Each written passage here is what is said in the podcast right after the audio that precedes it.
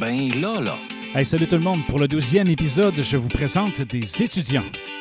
Ben là, là. Et en plus, comme nous sommes dans une semaine électorale, on va parler de sondage. Ben là, là. Ben, ben. Bon, ben. Ben, bon. Ben, ben, bon, ben, ben, là, là. Donc, cette semaine, c'était une semaine dans laquelle on vivait, euh, en fait, une élection sans précédent aux États-Unis, c'est-à-dire euh, la confrontation de euh, Donald Trump et de Joe Biden. Et, pourquoi, dans le fond, je vous parle de ça? Un peu comme dans l'introduction, je disais, on va parler de sondage. Donc, pourquoi on arrive aujourd'hui, on est euh, dans le fond le 6 novembre, euh, à l'heure où ce que je vous parle, euh, il n'y a pas eu encore officialisation du, nouveau président, donc ça va se faire possiblement dans les prochaines heures ou dans les prochains jours, parce qu'actuellement, le décompte est un peu très long, est un peu problématique. Et, et pourquoi je voulais vous parler de sondage, c'est que il y a certains principes de base lorsqu'on fait des sondages. Premièrement, euh, il faut avoir euh, une méthodologie. Il faut, faut- être capable d'avoir une structure. Il faut savoir qu'est-ce que l'on veut, qu'est-ce qu'on veut trouver, qu'est-ce qu'on veut euh, démontrer, qu'est-ce qu'on veut savoir. Il faut, se poser des questions à ce niveau-là. Sans tomber dans le niveau très technique d'un sondage, c'est que un sondage, c'est une photo d'un moment présent. C'est une photo que l'on prend avec un échantillon. Donc, c'est un nombre de personnes qui, qui vont être consultées, en fait, qui vont répondre au questionnaire et qui vont nous donner leur opinion. Donc, à partir de là, on est capable de savoir, euh, en fait, soit faire du quantitatif ou faire du qualitatif. Dans la majorité du temps où ce qu'on fait un sondage euh, électoral, c'est un sondage, je dirais, quantitatif. Donc, c'est des questions fermées euh, et c'est des questions avec des choix de réponse. Donc, les gens ne peuvent pas nécessairement exprimer une opinion. Donc, quand on regarde maintenant ce qui se passe dans les fameux, euh, en fait, dans les, dans les fameuses prévisions, euh, lorsqu'il y a des sondages, on, utilise entre autres, la- je dirais, le- l'utilisation d'un échantillon souvent qui a été déterminé au, hasard, euh, de façon aléatoire dans une population X, euh, pour que cet échantillon-là puisse nous démontrer vraiment qu'est-ce qui se passe. En fait, qu'il puisse nous donner vraiment un, un son de cloche sur l'opinion des gens. Actuellement, je trouve que en 2020, la façon que ça fonctionne, les sondages politiques, euh, ont souvent tendance à nous mener en erreur. Pourquoi? Mais parce que, premièrement, euh, les gens sont sur-sollicités par les firmes de sondage euh, et par les partis politiques pour être capable de faire leur pointage, pour être capable de savoir, OK, on, est, on se situe où dans l'électorat, à quelle place qu'on, euh, dans le fond, on veut, savoir quasiment les résultats avant l'élection? Et quand on fait un mouvement, qu'est-ce que ça va nous permettre de gagner de plus? Donc, c'est ça qui est intéressant avec les sondages, c'est qu'on est capable des fois de, de- mesurer une certaine tendance.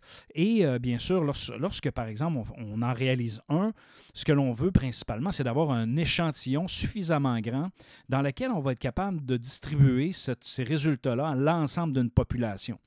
Euh, souvent, on va aller chercher au minimum un 1000 répondants pour être capable de, par exemple, comme une population du Québec, d'être capable d'avoir une marge d'erreur très faible. Donc, qu'est-ce que c'est une marge d'erreur? C'est la marge qui nous dit euh, si, bon, le, sondage est, fiable en quelque sorte, si le sondage est, euh, en fait, on peut l'utiliser, puis est-ce qu'il est vraiment crédible? Par exemple, un sondage qui vous présente une marge d'erreur en bas de 1% euh, c'est très, très, très, très, très près de la réalité. Un sondage qui a une marge d'erreur de 5% ça veut dire qu'il y a une possibilité, en fait, euh, un peu plus grande que ce sondage-là représente euh, un- une erreur. Euh, des, sondages, par exemple, qui ont des marges d'erreur plus grandes, c'est- c'est-à-dire 10, 15, 20% euh, des fois, on peut utiliser ces résultats-là juste pour nous, donner une certaine tendance, tout en, tout en évitant, entre autres, de généraliser ces résultats-là, parce que statistiquement parlant, euh, il y a une marge d'erreur beaucoup plus grande de se tromper en utilisant ces chiffres-là. Donc, je vous parle depuis le début de qu'est-ce que c'est les sondages. Je vous parle d'échantillons. Je vous parle que euh, les gens ont tendance, en fait, à être sursollicités par les firmes de sondage pour connaître leur- leurs intentions de vote. Eh bien, quand tu arrives dans un État, par exemple, en fait, dans un pays comme les États-Unis, où il y a 52 États, et lorsqu'il y a autant de circonscriptions, en guillemets, euh, et où, où là où, où il y a aussi une multiculturalité, culturelle, ouais, je, viens de scraper le mot, là où il y a pardon, je ne sais pas si je l'ai dit comme il faut, mais bon, riez, amusez-vous, c'est pas grave. Euh, donc, lorsqu'on a plusieurs euh, communautés, euh, qui proviennent de différentes cultures, lorsqu'on voit aussi des gens avec des opinions qui sont euh, des fois de droite, de gauche, et quand c'est le temps, par exemple, de faire un sondage par, euh, par État, euh, souvent, ça va nous donner une meilleure euh, idée de qu'est-ce que c'est, euh, de qu'est-ce que sera les résultats. Par contre, euh, lorsqu'on veut généraliser, par exemple, aux États-Unis, étant donné, que le pays est très, très, très, très grand, il faut sonder, à mon avis, beaucoup plus précisément certains, euh, cer- certains États pour être capable d'avoir la mesure de cet État-là. Mais encore là, il y a tellement de comtés euh, que, ça peut avoir tendance à biaiser. C'est pour ça, souvent, quand on voit les résultats de sondages nationaux, et là qu'on pige, dans le fond, un peu partout aux États-Unis et qu'on essaie de distribuer ces résultats-là, euh, qu'on se ramasse avec des marges d'erreur assez importantes. Quand je dis des marges d'erreur, là, c'est que euh, le sondage est, statistiquement fiable. Par contre, il ne reflète pas convenablement la situation de l'électorat. Euh, c'est sûr que vous comprendrez que que ce soit les médias, que ce soit les partis politiques, ils ne peuvent pas non plus sonder euh, chacun des États et euh, de façon très précise euh, et, être capable de couvrir avec tous ces résultats-là, dans le fond, de façon, de façon je dirais, micro. Ça coûterait euh, ben trop cher, dans le fond, aux partis puis aux médias. Donc, souvent, ils vont essayer de, de mesurer une tendance générale. Pourquoi je vous parlais de sondage? C'est qu'actuellement, il y en a plusieurs qui disaient, justement, dans les sondeurs, ils disaient Joe Biden mène par 7, 8, 9 points. Euh, c'est quasiment comme une lettre à la poste. Euh, il va gagner l'élection. Et là, actuellement, ce qu'on qu'on remarque, c'est lorsqu'on prend les sondages et qu'on prend ce qui se passe réellement, on s'aperçoit qu'il y a un écart assez important. Et cet écart-là, dans le fond, c'est qu'au lieu que Joe Biden ait euh, une avance de 7-8 points, Joe Biden se ramasse quasiment nez à nez dans laquelle euh, il a un ou deux points, trois points d'avance finalement au résultat final. Ça veut dire que ça s'est resserré. Euh, Il faut être conscient aussi que le mode électoral, lorsque, par exemple, on utilise des sondages et des résultats qu'on donne une tendance, euh, des fois, quand, par exemple, on a un candidat qui est favori et que le résultat arrive, des fois, l'électorat va arriver et dire Ah, de toute façon, c'est pas grave si je vais pas voter. Il va gagner pareil. Donc ça, ça, ça l'amène, je vous dirais, une certaine particularité des fois euh, dans l'aspect politique. Et il faut être surtout très, très, très, très vigilant. Euh, quand je dis vigilant, c'est dans la lecture et dans l'interprétation de ces résultats-là. Souvent, quand je parle de, recherche et quand je parle de sondage, souvent, je vais, tout le temps répéter les sources, la qualité de l'échantillon, la quantité de l'échantillon, la marge d'erreur. Ce sont des données qui sont très importantes. Moi, je consulte toujours ça avant de regarder des résultats parce que sinon, ce n'est que des euh, euh, qu'une tendance. Ça veut dire qu'il me présente des chiffres qui représentent une opinion et dans laquelle ça ne représente pas nécessairement une majorité de gens. Euh, alors là, dans ce temps-là, c'est pourquoi tu m'en parles? C'est pour m'influencer dans mon opinion en essayant de me dire que finalement, euh, ça serait possible qu'il y ait cette tendance-là, Euh, mais faites votre, votre opinion avec ça. Donc, c'est là où j'ai un petit, un, un- petit problème. Bref, je vous ai fait un petit cours 101 euh, de comment, dans le fond, regarder les sondages, d'être capable de prendre ça dans le fond d'un d'un recul, être capable de savoir justement quelle est la marge d'erreur, euh, qui est un des, un des indicateurs pour nous dire si le sondage est bon. Euh, regardez aussi l'étendue dans laquelle on veut appliquer la généralisation des résultats, c'est-à-dire que si par exemple tu sondes le Québec et que tu prends tes résultats et tu le, généralises pour l'ensemble du Canada, ça se pourrait que tu aies une erreur, que tu aies un gros problème. Pourquoi? Mais parce que le Québec est quand même majoritairement francophone et euh, le- je dirais l'ensemble du Canada, lui, est majoritairement Donc, ça se pourrait que les opinions politiques ne soient pas si bien reflétées que dans le cas présent. Euh, donc, la partie sondage pour cette semaine, je pense qu'on a, ça a été assez lourd comme ça d'une certaine façon. Euh, chose à se rappeler, l'échantillon, est-ce qu'on est capable de généraliser, Euh, la marge d'erreur, la qualité de l'échantillon, euh, être capable de justement de se poser des questions aussi en lien avec ça? Et qui aussi a payé le sondage? Est-ce que c'est un média? Est-ce que c'est un parti politique? Euh, et ça nous donne souvent un indicateur dans le fond de la véracité de ce fameux sondage-là. En passant, je félicite quand même les firmes de sondage qui le font, je pense, avec une éthique et un travail très sérieux. Et malheureusement, des fois, ça peut arriver des erreurs statistiques ou des erreurs de sondage. Donc, la prochaine partie euh, du balado, euh, je vous présente euh, plusieurs de mes étudiants qui vont venir vous parler de, de leur projet de session. Donc, c'est un cours que je donne qui s'appelle Gestion de l'information. L'objectif de ce cours, bien sûr, est de, prendre un sujet, de le traiter, euh, de transformer l'information et de pouvoir la présenter de façon concrète. Euh, c'est un peu le défi euh, que les entreprises ont actuellement, c'est-à-dire être capable de, de prendre l'information financière, l'information de leur entreprise et d'être capable de la traduire et de la comprendre, de la traiter afin de mieux comprendre qu'est-ce qui se passe dans leur entreprise. L'exercice que je leur fais faire, dans le fond, c'est dans le but de, de, de, premièrement, de choisir un sujet qui les intéresse et c'est de faire tout le processus d'une recherche d'information, de la transformer et de la diffuser de manière pertinente. Alors, ce que j'ai demandé à mes étudiants, euh, maintenant, maintenant qu'ils sont rendus à la phase de diffusion de l'information, j'aurais dit euh, voulez-vous venir, une petite entrevue ou euh, venir faire un petit message publicitaire pour intéresser les gens qui écoutent le balado et vos collègues étudiants à venir vous encourager en cliquant j'aime sur votre page et en et bien sûr en lisant vos, publications. Alors, voici ce que ça a donné. En passant, merci aux étudiants qui se sont prêtés au jeu.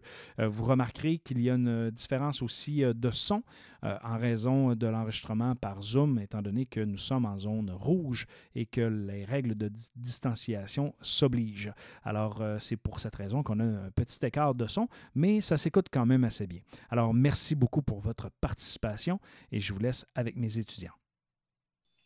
Donc, la première équipe que je reçois, c'est celle de Francis Gagnon. Bon, bon matin, Francis, comment ça va?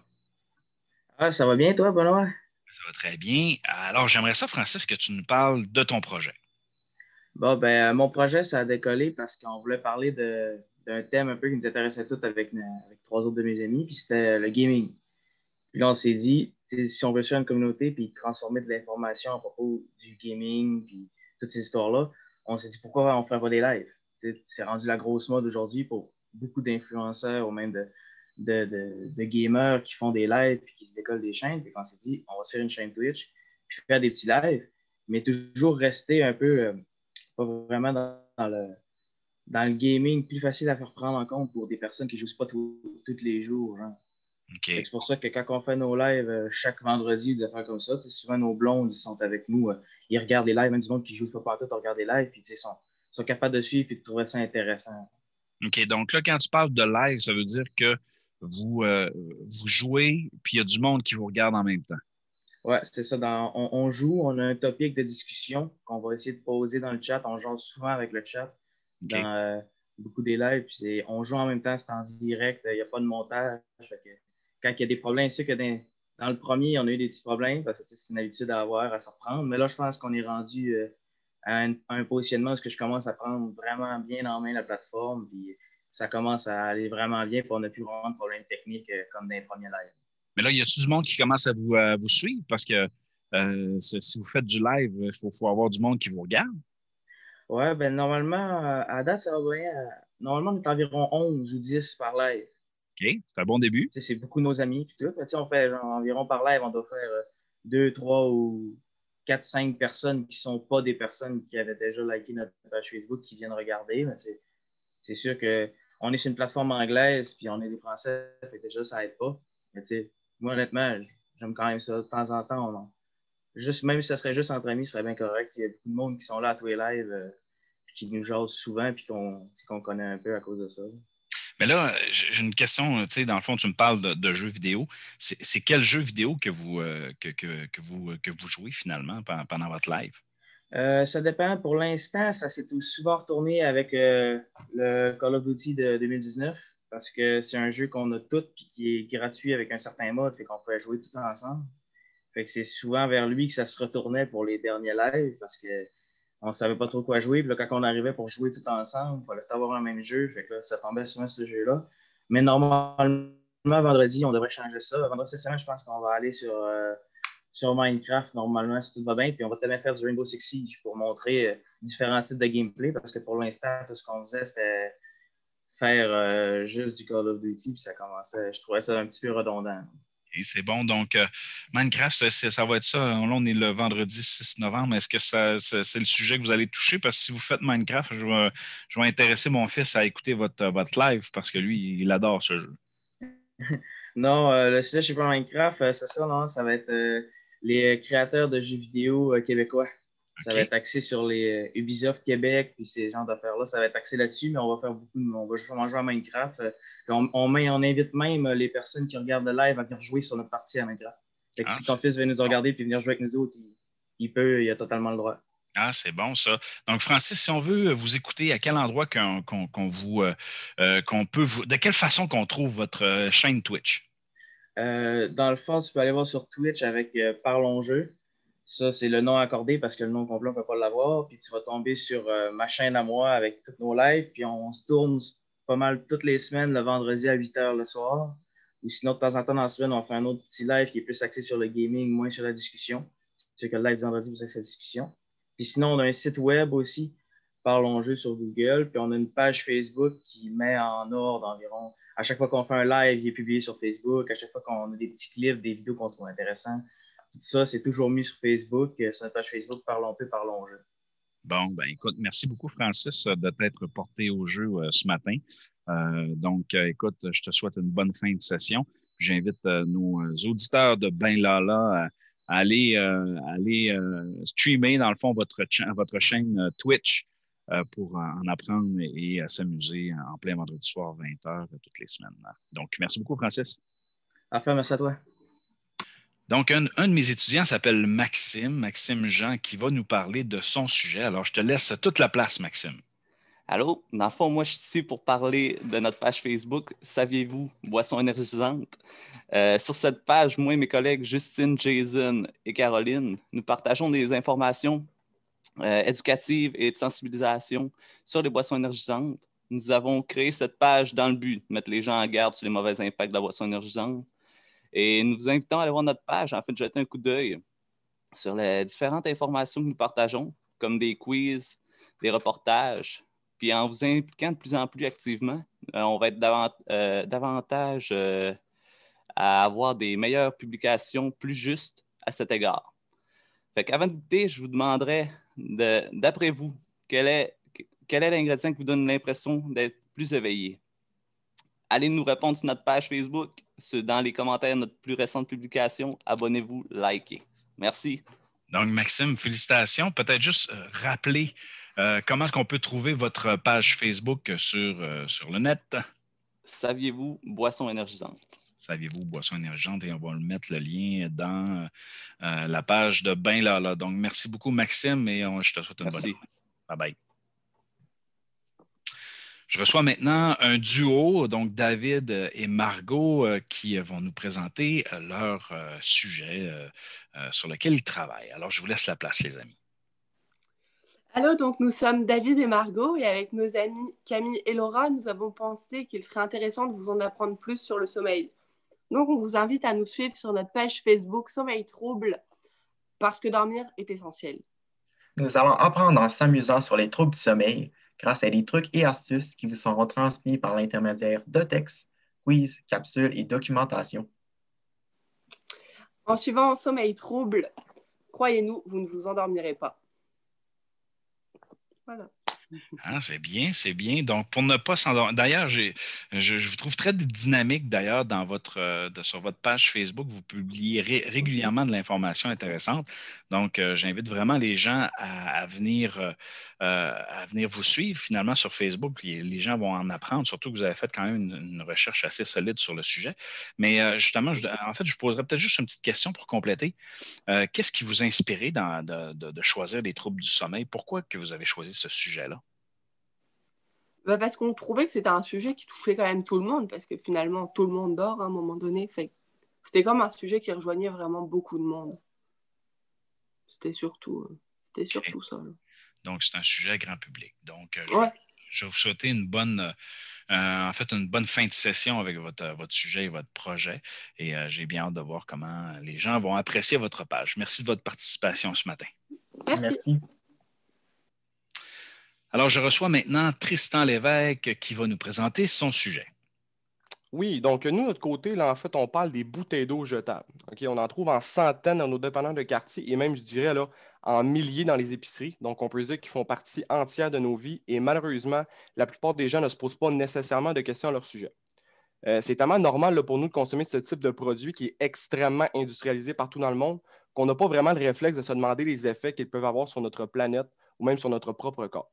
Donc, mon équipe et moi, notre but est d'informer le public sur, ce que sont vraiment les bouteilles d'eau jetables et leur proposer de meilleurs moyens de consommer l'eau.